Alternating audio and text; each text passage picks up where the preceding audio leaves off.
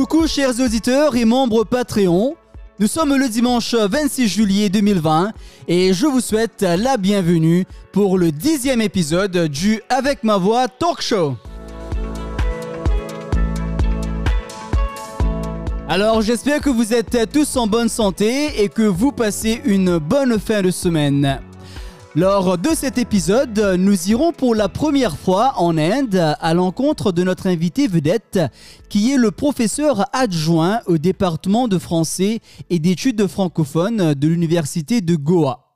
Mais pour débuter l'émission, nous allons rejoindre Anna au Canada pour le mot de la semaine.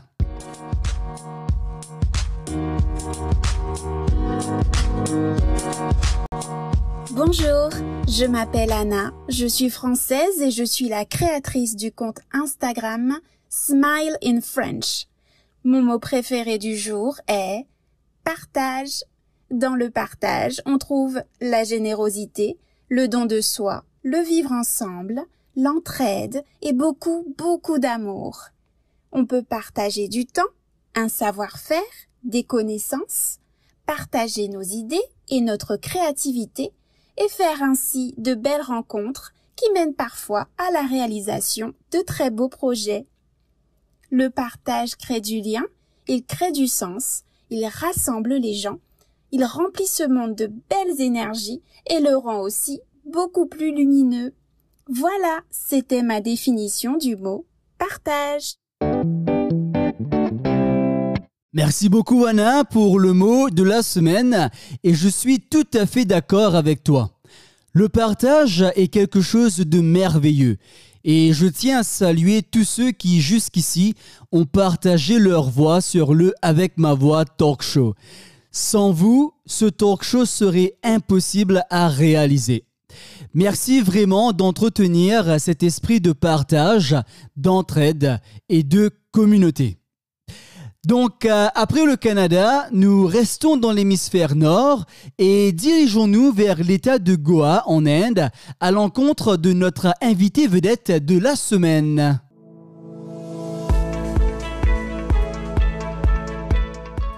Né en Inde, notre invité vedette a grandi dans un univers pluriculturel dans l'ancienne colonie portugaise de Goa. Malgré sa passion pour les langues, elle décide de poursuivre une licence en génie chimique, travaillant dans le domaine pendant plus de 4 ans. Mais comme dit l'expression française, chasser le naturel et il revient au galop. Après ces années marquées par un manque de créativité dans le domaine des sciences, elle décide de changer d'air et poursuit alors un master en français qui l'amène à son poste actuel de professeur adjoint à l'université de Goa. Elle anime souvent des stages de formation concernant les techniques et les logiciels de traduction et aussi des activités créatives pour les enseignants ainsi que pour les étudiants à Goa et dans d'autres villes indiennes. Ayant déjà visité la France à plusieurs reprises, elle rêve d'y poursuivre d'autres études et même peut-être s'y établir un jour. Chers auditeurs, nous venons de Goa en Inde. J'ai le plaisir de vous présenter ce dimanche Shama Darwatka. Bonjour.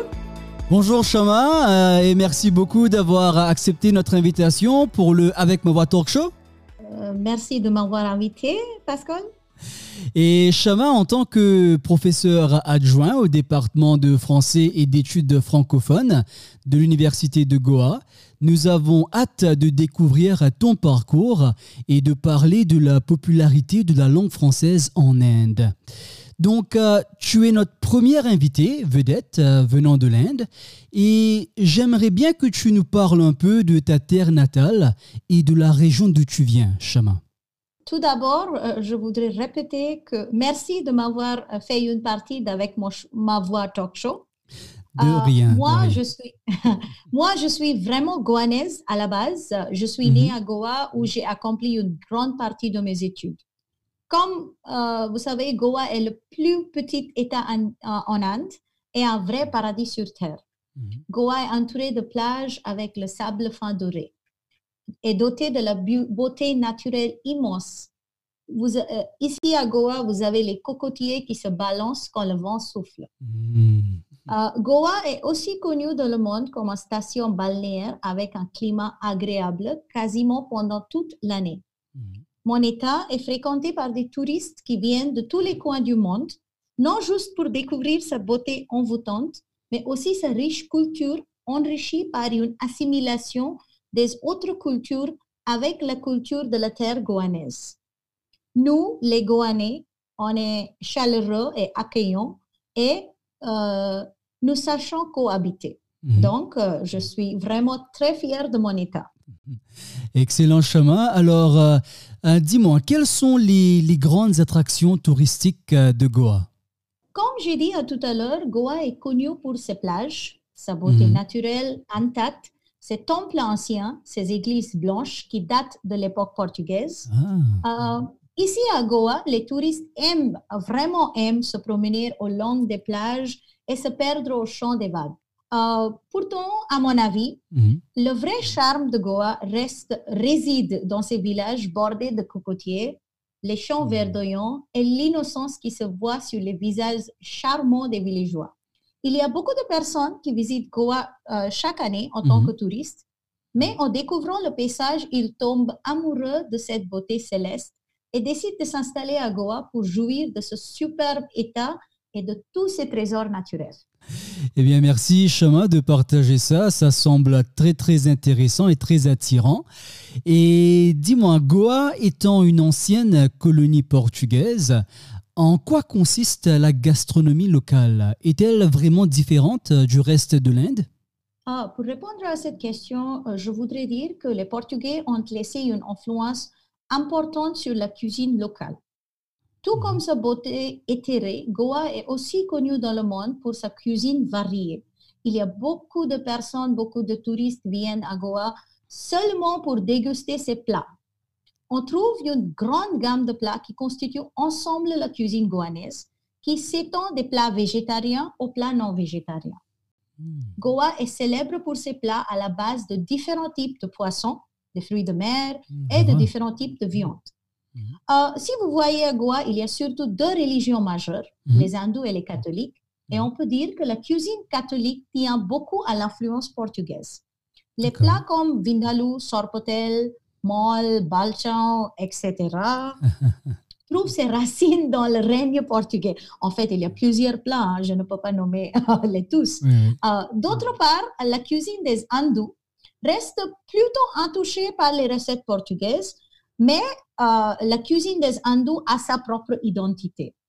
Donc, à Goa, la plupart des plats sont incomplets sans la noix de coco et on l'ad- on l'adore. Et c'est Mhm. le seul ingrédient qui nous met, qui nous met à part. Donc, euh, Ah. Pascal, venez un jour à Goa pour déguster notre cuisine délicieuse et époustouflante. Et oui, époustouflante, bien sûr. Donc, euh, ça me donne, ça me met l'eau à la bouche, Chama. Oui, oui. Mais bon, bien, c'est donc l'influence portugaise, la cuisine, la gastronomie. Mais revenons sur ton parcours euh, professionnel, Chama. Tu t'es tout d'abord euh, intéressé au domaine des sciences avec euh, une Mhm. licence en génie chimique. Alors, Mhm. pourquoi la chimie? Alors, euh, je dirais c'était la folie de l'adolescence. Parce que quand j'étais au lycée, j'ai choisi Mhm. la science car c'était un choix naturel pour tous les étudiants étiquetés intelligents. Mhm, mhm. Euh, donc, suite à mon bac, euh, il y avait seulement deux choix, soit la médecine, soit l'ingénierie. Donc, j'ai choisi la dernière. Euh, Cependant, euh, mais euh, il faut que je, je, je mentionne ça. euh, cependant, ma mère, elle m'a, elle m'a supplié de ne pas faire l'ingénierie et, Hmm. et opter pour français. Mais comme j'ai avoué tout d'abord, j'étais obsédée par la science, Mhm. même si au fond de moi, euh, je savais que ma vocation était toujours les langues. Mhm. Euh, toutefois, je n'oserais pas dire que la licence en génie chimique est une erreur ou c'était une faute, euh, parce que ce parcours m'a beaucoup enseigné et les études d'ingénierie sont un véritable voyage de découverte de soi et du monde professionnel. Et est-ce que tu as eu l'occasion de, de travailler dans, dans la génie chimique, euh, Chemin oui, oui, en fait, bien sûr, j'ai travaillé en tant qu'ingénieur chez, euh, chez, une entreprise qui s'appelle Borjo Beckers euh, pendant quatre ans et demi. Et c'est une entreprise qui fabrique des peintures pour les surfaces métalliques. c'est basé à Goa. Mhm. Mais euh, pour vous dire, euh, franchement, c'était une telle coïncidence que lorsque j'y travaillais, mhm. son siège principal était en France. Ah, je vois. Et beaucoup de Français nous rendaient visite et mhm. j'avais l'occasion d'interagir avec eux en français. Euh, donc, franchement, le français ne m'a jamais vraiment quitté et me rappelait sans cesse que je dois retourner vers la langue française. D'accord. Et pour toi, Chama, quelle, quelle fut la raison Hein, pour laquelle mhm. tu as décidé de, faire ce changement de carrière hmm, Franchement, il y en a plusieurs. Mhm. Mais la raison, la raison principale est que dans mon travail en tant qu'ingénieur, je n'ai jamais trouvé une stimulation mentale et créative. Mhm. Comme, je, comme je vous ai dit que je suis, j'étais toujours passionnée par, la langue, par les langues, ici, il n'avait il, il n'y avait aucun, aucune chose de faire avec les langues. Donc, j'aspirais à une certaine motivation intellectuelle. Mhm. Un jour, euh, juste comme ça, une personne m'a demandé de donner des cours particuliers en français à son fils. Mhm. Euh, et tout à coup, j'ai accepté sans hésitation, même si j'avais un emploi de temps extrêmement chargé au travail. Mhm. Et suite à ce cours, je me suis rendu compte que mon vrai amour, c'est la langue française. Et l'enseignement de la langue française et pas la chimie. Suite à cette prise de conscience, j'ai offert ma démission à l'entreprise mhm. et j'ai entrepris un nouveau voyage avec le français comme compagnon très cher. Et on connaît la suite. D'accord, donc euh, quand même, c'est un, un, très grand, une très grande décision que tu as dû prendre et un très grand changement euh, dans ta vie. Mais Chama, qu'est-ce qui t'a inculqué cette passion pour les langues et plus précisément pour la langue française? J'ai eu une seule réponse, c'était mes parents. Mais euh, euh, parce que j'ai grandi dans un milieu plurilingue. Mhm. Euh, donc, mon père, il parle d'une autre langue, ma mère, donc j'ai une langue paternelle et une langue maternelle, mhm, mhm. vraiment. Donc, en grandissant, j'ai appris à parler quatre langues en même temps, notamment le ah, konkani, qui est la langue qu'on parle ici à Goa, le marathi, qui, euh, qui est euh, une autre langue qui est parlée à Goa, mais ce n'est pas vraiment notre langue officielle à Goa. D'accord. Le hindi et l'anglais. Donc, mon père, il était un prof de hindi mhm. et un vrai passionné de langue. Ah, ma mère, euh, de son côté, elle comprend le français et le portugais. Mhm. Donc, j'étais toujours entourée par des livres de langue et les personnes qui parlaient plusieurs langues. Tes parents t'ont vraiment inspiré alors? Oui, oui, oui, ils m'ont vraiment inspiré.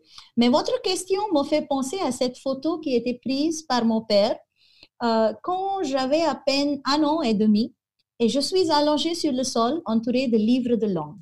Donc, l'amour des langues est la première émotion inculquée par mes parents et je serai toujours gré à mes parents de leur soutien et leur encouragement. Mais je ne dois pas oublier une autre personne qui a énormément contribué à mon parcours dans le mhm. domaine de français. C'est mon prof et elle s'appelle Madame Exalta. Sans elle, il n'aurait pas été possible.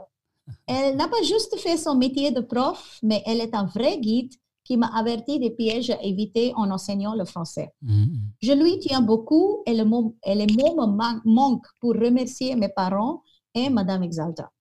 En outre, je voudrais ajouter, je souhaiterais ajouter que le fait d'être polyglotte m'a beaucoup aidé dans le domaine de traduction aussi, mhm. car j'ai déjà travaillé en tant que traductrice professionnelle français-anglais mhm. chez, euh, chez une entreprise à Pune qui s'appelle BITS. Pune est une ville indienne euh, dans l'état de Maharashtra. Et de temps en temps, je fais des traductions de Marathi ou Konkani vers anglais. Donc, euh, cette passion de langue m'aide vraiment dans ma vie quotidienne. D'accord, c'est vrai que tu es vraiment très immersé dans le milieu des langues. Et dis-moi, Chama, y a-t-il beaucoup d'échanges culturels entre la France et l'Inde? Parce que pour moi, c'était très intéressant de voir qu'il euh, y avait une présence euh, française à Goa, quoi. En fait, l'Alliance française de Goa est établie à Goa en 1985 hmm. en même temps que le département de français et d'études francophones à l'Université de Goa.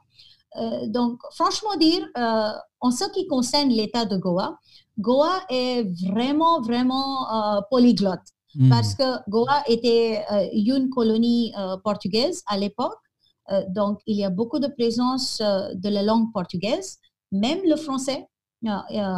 Euh, et vous avez des personnes qui même donnent des cours d'espagnol, de, d'allemand. Mais en ce qui concerne l'échange culturel entre la France et l'Inde, à, à, mon avis, je pense que la France et l'Inde travaillent étroitement dans le domaine culturel. Mm-hmm. Donc, le gouvernement français offre beaucoup, beaucoup de bourses aux aspirants qui appartiennent aux différents domaines pour qu'ils aient l'occasion de travailler, pour suivre des stages et des formations, faire des études, etc. en France. En fait, deux de mes étudiants ont eu euh, la bourse Charpak pour effectuer un semestre d'échange en France. Ah, euh, personnellement, le gouvernement français m'a accordé une bourse pour effectuer une formation destinée aux profs de français au CIOP en 2016. Mhm, Et l'année dernière, en 2019, j'ai reçu une autre bourse de francophonie à Nice pour suivre l'université d'été à Nice pendant deux semaines. Donc, euh, même l'université de Goa où je travaille a signé un mémorandum avec le prestigieux Sciences Po Lyon afin de faciliter un échange des étudiants entre les deux campus. Donc, euh, nous, à Goa, on est un très, très petit État, mais même ici, on fait beaucoup de choses avec le français. Donc, partout en Inde, il y a beaucoup de projets qui se tiennent maintenant grâce au soutien euh, du gouvernement français. Et oui, bien, eh bien merci Chama d'avoir partagé un peu sur les échanges culturels entre la France et l'Inde. Euh, mais dis-moi aussi, quelles sont tes responsabilités en tant que professeur adjoint au département de français et d'études francophones de l'Université de Goa? Le département de français et d'études francophones de l'Université de Goa, où je travaille, offre une licence et aussi un master en français. Mhm. Donc, moi, en tant que professeur adjoint, j'enseigne aux étudiants de licence ainsi qu'aux étudiants de master. Euh, mes compétences pédagogiques se situent surtout dans le domaine de la langue française, de traduction, la linguistique, la phonétique et la mythologie. Euh, donc, euh, j'enseigne les matières qui sont liées à ces domaines. Mhm, mhm. Euh, mais en exerçant mon métier de prof, je suis en même temps responsable pour les autres activités culturelles qui sont organisées de temps en temps par le département. en outre, mhm. j'anime des stages surtout au sujet de traduction à Goa et dans les autres villes indiennes. Et en plus, quand c'est nécessaire, j'aide mes étudiants avec les préparations pour passer les examens d'ELF et euh, en même temps, je crois fortement que le métier du prof ne cesse pas d'exister dans les quatre murs de son lieu de travail. C'est une vocation et on doit être toujours prêt à accepter de nouvelles responsabilités au fur et à mesure quand elles arrivent. Eh oui. Et dis-moi, Chemin, est-ce que est-ce qu'il y a un, certain engouement pour la langue française euh, parmi les Goanais? Euh, Oui. En, fait, pendant les années, ça mhm. fait presque huit ans que j'enseigne le français. Mmh. Et euh, je suis à l'université euh, pendant les trois dernières années mmh. et je vois que il y a une, euh, comment dire, une croissance d'intérêt parmi les étudiants pour choisir le français mmh. en tant qu'une matière pour faire le master ou pour faire la licence. Donc oui, euh, ils adorent les langues, les Goanais. D'accord. Et bien sûr, bon, le monde a changé depuis le début de l'année avec, euh, mhm. avec la pandémie. Mais comment est-ce que la COVID-19 a-t-elle changé votre mode d'opération euh, depuis 2020 Oh mon Dieu, la pandémie, c'est hmm. horrible. Mais oui, mhm. en Inde, en fait, ce qui s'est passé, c'est qu'on a annulé les cours dès le 16 mars. Euh, donc, tout d'abord, on a air d'incertitude plénée, comme, euh, mais comme on dit en français, petit à petit, oiseau fait son nid. Nous, mm. les profs, on a accepté ce changement, cet enjeu qui a entraîné la COVID-19. Mm. Euh, moi, personnellement, j'ai intégré les outils qui sont disponibles et qui offrent une grande facilité d'accès, mm-hmm. pas seulement à moi en tant que prof, mais également aux étudiants. Euh, même pendant la période des vacances, j'ai continué à faire les cours de conversation une fois par semaine par le biais de WhatsApp. Euh, suite à chaque session, mes étudiants mettent leur texte euh, sur une plateforme qui s'appelle Padlet. Mhm. je, je, donne des cours synchrones en utilisant Google Classroom, Google Meet, et j'y intègre plusieurs outils tels que Kahoot, Padlet, Google Forms, Socrative, Pinup, etc., selon les besoins de mes cours. Mhm, mhm. Mais euh, en même temps, en citant tout ce qu'on fait en tant que prof, on ne doit pas oublier tous les changements que cette pandémie a entraînés dans le mhm. domaine du développement professionnel des profs. Ah euh, parce que avant, euh, avant la pandémie, tous les, toutes les conférences ont eu lieu en présentiel. Et maintenant, on doit s'adapter à faire des interventions via les, via, les visioconférences. Pendant cette période de confinement, moi, j'ai assisté à plusieurs conférences et séminaires en utilisant les outils de visioconférence. Donc, euh, à mon avis, la COVID non seulement bousculé l'enseignement, mhm. mais aussi les autres domaines qui sont directement associés avec la vie d'un prof. Et Chama, est-ce que tu trouves euh, que tes étudiants sont en train de, de s'adapter? Est-ce qu'ils arrivent à, à, prendre leur cours euh, à travers ces moyens numériques? Euh, tout d'abord, au mois de mars, après quand le confinement a commencé, mhm. on a eu plusieurs problèmes euh, avec les étudiants parce que à ce moment-là, presque tout le monde a commencé à utiliser les outils de visioconférence comme mhm. Google Meet euh, ou Zoom. Donc, je crois il y avait beaucoup, beaucoup de problèmes techniques avec le réseau, avec le dépit d'Internet. Mais maintenant, par rapport à cette situation au mois de, euh, au mois de mars, hmm. euh, tout va bien. Et même maintenant, mes étudiants, ils sont beaucoup plus réguliers au cours. Même si on ne les, les voit pas tous les jours, hmm. si je leur demande de faire les devoirs, ils, ils le font. Hein. Donc oui, à mon avis, tout va bien. et, et, pour toi, en tant, en tant qu'enseignante, qu'est-ce qui a été le, euh, la chose la plus difficile à gérer euh, mhm. pendant cette période de pandémie euh, la chose la plus difficile, c'est l'assiduité des étudiants quand on, quand on essaye de faire les cours, mhm. mais il y a plusieurs étudiants qui, qui disent que je n'ai pas d'Internet, je n'ai pas d'ordinateur. Mhm. Donc, comment on peut transmettre les cours, comment on peut transmettre les informations à ces étudiants? Donc, c'est vraiment un grand euh, défi en Inde. C'est pas seulement en Goa, mais partout en Inde. C'est la situation, on peut dire la situation indienne maintenant. D'accord. Et, et est-ce que tu penses, Shama, que l'arrivée de, de, cette pandémie, est-ce que ça va changer à jamais euh, les moyens euh, d'enseignement à l'université de Goa, disons, ou en Inde en général?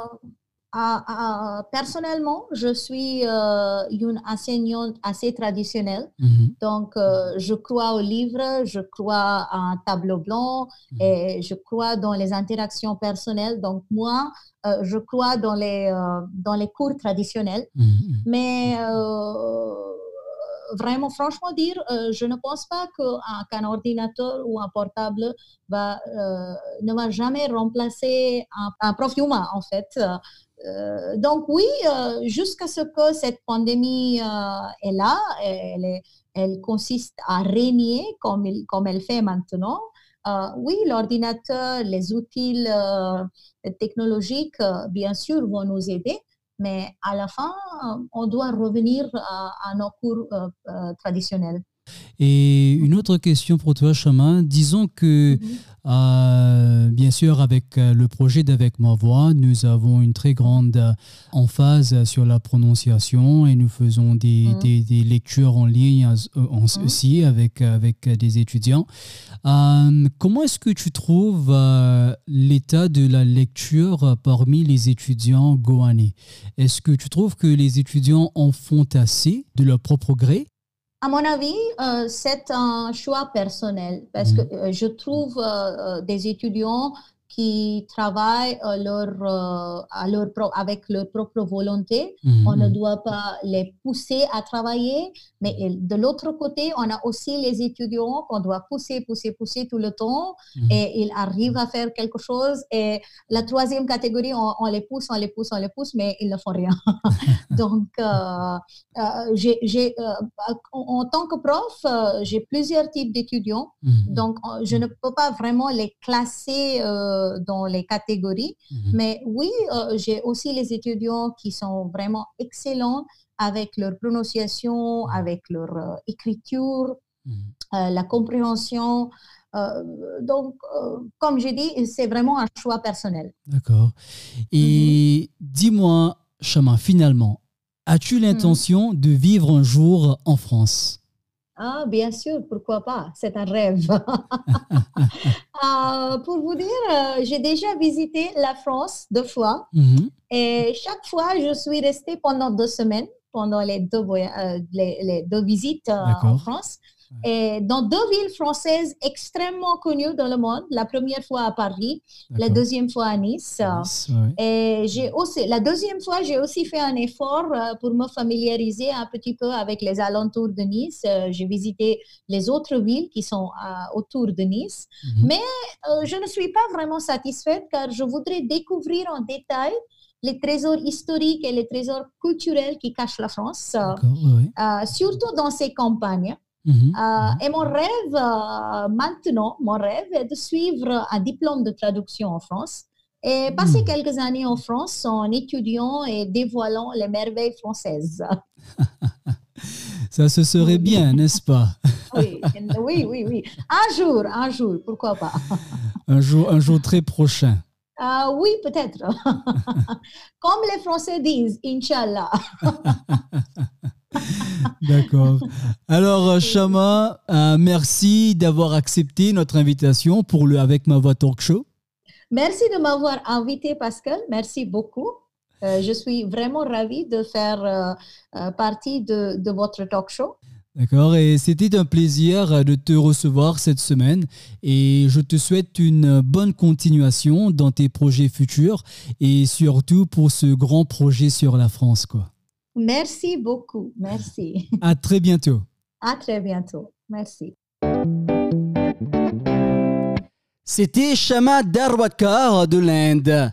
Ce fut un honneur de recevoir Shama ce dimanche sur le Avec ma voix talk show et je voudrais encore une fois la remercier euh, pour avoir pris le temps de partager son parcours avec nos auditeurs. Vous découvrirez plus d'informations sur Shama et sur l'université de Goa dans la description de cet épisode. Nous allons maintenant à l'île Maurice pour l'expression de la semaine avec Marga.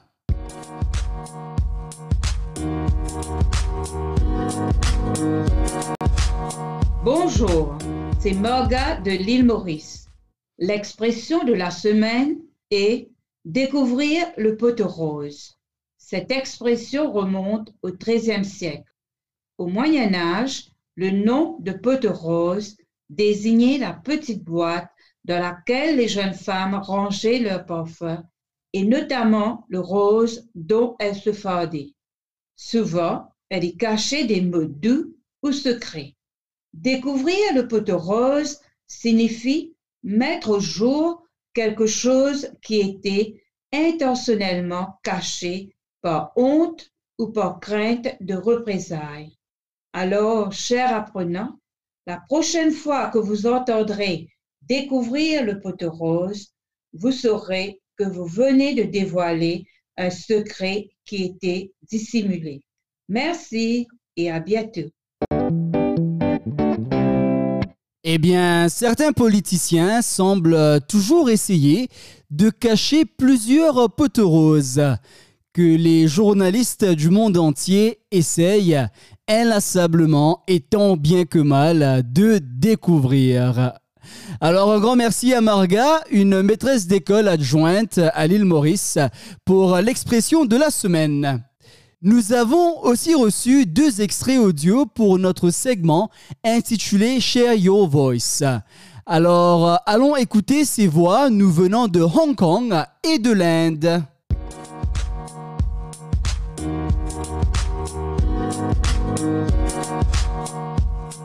Bonjour, je m'appelle Nazi et j'habite à Hong Kong. My favorite French phrase has always been mon petit chou because I've always had a chuckle about how cute and funny it is given that the literal translation is my little cabbage. um, but it actually means my sweetheart. And I just find it really, really sweet and quite funny. So um, that's my favorite phrase. Au revoir. Bonjour à tous, je m'appelle Bhavya, je suis indienne et je suis étudiante en français. Le mot français que j'adore, c'est incroyable. Premier mot, c'est un adjectif qui peut utiliser pour décrire n'importe quel objet. Et deuxième mot, j'aime le son de ce mot, c'est très joli. Merci, au revoir. Merci beaucoup Nadzi de Hong Kong et Bavia de l'Inde pour votre participation. Mon petit chou est incroyable. Essayons d'en faire une prose. Les relations à distance euh, ne sont pas faciles. Cela demande de la patience euh, et aussi beaucoup de compréhension. Je rêve tous les soirs euh, de nos retrouvailles, de notre complicité de notre amitié et de sa simplicité. Mais quel plaisir incroyable, je l'avoue, que de retrouver mon petit chou pour un petit rendez-vous après cette pandémie de fou. Et voilà, merci à Nadzi et à Bavia pour avoir inspiré ma prose de cette semaine. Et surtout, n'hésitez pas à m'envoyer vos mots et expressions français préférés à travers Instagram.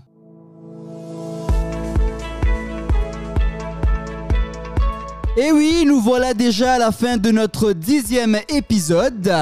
Alors un grand merci à Anna du Canada, Marga de l'île Maurice, Nadzi de Hong Kong, Bavia de l'Inde et bien sûr à Kashma Darwadkar, notre invité vedette de Goa en Inde. N'oubliez pas de nous suivre sur Instagram, Facebook et Twitter. Et si vous appréciez l'émission, considérez vous abonner pour seulement 1 dollar par mois sur notre page Patreon. Ah, vous rejoindrez une communauté d'apprenants et d'éducateurs pour lire des histoires sympas en français tout en améliorant votre prononciation.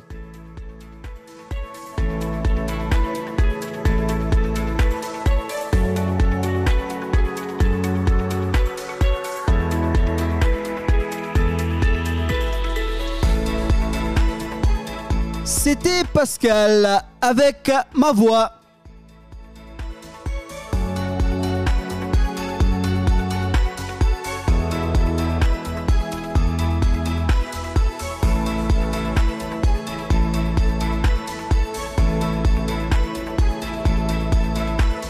Je vous souhaite un bon dimanche et une bonne semaine. À très bientôt.